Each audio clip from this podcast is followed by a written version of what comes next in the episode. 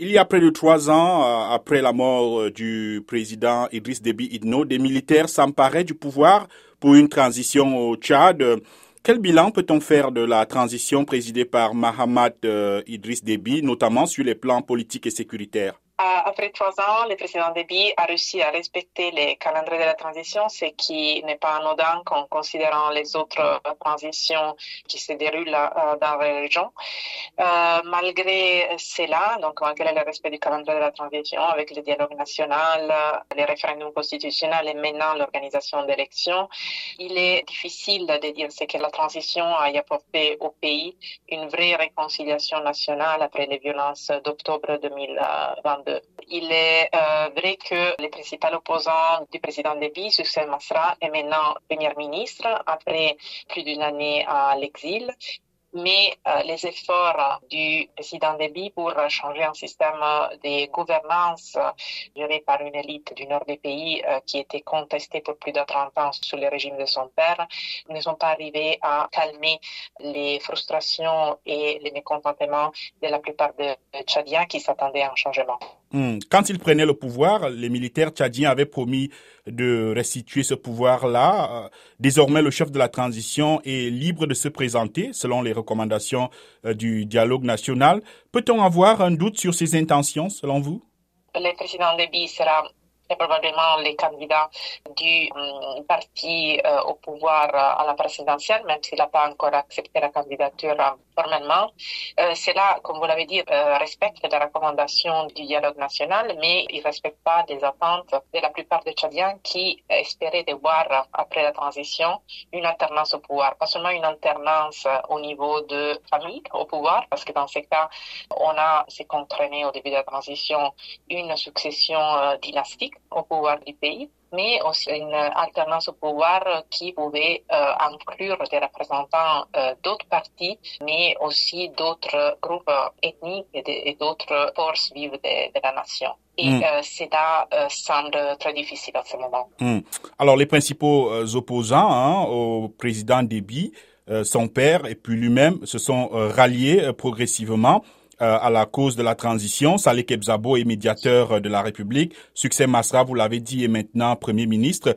Est-ce que vous pensez que Mahamad euh, Idriss Déby euh, fera vraiment face à la concurrence s'il se présente? Euh, en fait, il y a deux ordres de problèmes qui se posent euh, avant les élections. Les divisions au sein de l'opposition, de la société civile et de l'opposition politique, mais aussi la question de la transparence des élections. Il est vrai qu'il est très difficile en ce moment de voir des forces politiques d'opposition qui ont la euh, force et la base euh, politique nécessaire pour être des vrais adversaires, de vrais concurrents de, euh, du président Déby. Cela a été la conséquence des divisions internes de l'opposition, mais aussi de la politique de cooptation que le président Déby a mis en place depuis la deuxième année de la transition, je dirais. Hmm. Euh, en plus de cela, comme je le disais, euh, il y a un problème important qui se pose pour ces élections et qui sera un peu à la base euh, de la stabilité future du pays, qui c'est la transparence. Et dans ce sens, euh, malheureusement, le référendum constitutionnel qui a été organisé en décembre dernier, en décembre 2023, n'a pas donné des bons signes en termes de liberté, euh, en termes de transparence du, du processus électoral. Hmm. Quels sont selon vous euh, les défis qui attendent le prochain président du Tchad qui sera probablement élu à la fin de cette année 2024 bah, les, les, pays, tout d'abord, euh, traversent des années une crise socio-économique et même si on a la tendance toujours à se concentrer sur les défis sécuritaires qui sont là, euh, il y a une crise interne de gouvernance d'un système politique qui est très fort et euh, qui pousse les revendications sociales euh, des Tchadiens, surtout des jeunes Tchadiens, à être de plus en plus revendicatives. Donc, on a des grèves qui s'annoncent, on a des mouvements et des protestations qui ont déjà été annoncés, mais avoir changé l'attitude et changé la situation socio-économique dans les pays, c'est là, je pense, le plus grand défi du, du président. Au niveau sécuritaire, on a évidemment la situation extrêmement tendue à la frontière est du pays avec euh, le Soudan.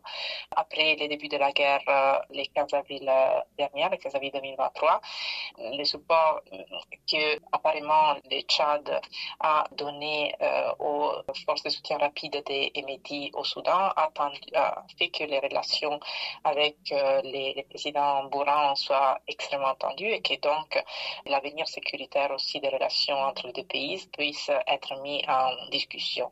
Sans compter évidemment les euh, menaces sécuritaires qui peuvent venir de la Libye, de la Centrafrique et la nouvelle époque qui traverse les États du Sahel avec euh, les derniers coups d'État au Niger euh, voisin. Donc, évidemment, la situation interne et extérieure sera extrêmement compliquée, mais encore une fois, je crois que c'est surtout en termes de réconciliation nationale que le prochain président du Tchad devra vraiment faire un effort.